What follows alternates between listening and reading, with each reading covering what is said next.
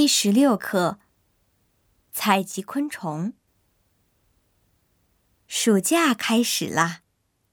在中国，今年大多数学校从七月十三日开始放暑假，比日本长一个星期。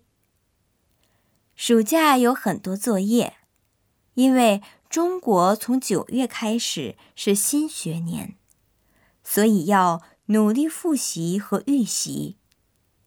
而且中国的暑假也不像日本，有盂兰盆节这样大家都休息的假日，所以几乎没有度假的感觉。前年，我因为大学实习的关系，曾在琵琶湖附近和小学生们一起采集昆虫。大家为了完成暑假的自由研究。捉了很多虫子。这种所谓的自由研究，在中国是没有的。采集昆虫这种活动也并不普及。其实我也挺害怕虫子的。不过我在小树林里抓到了一只独角仙。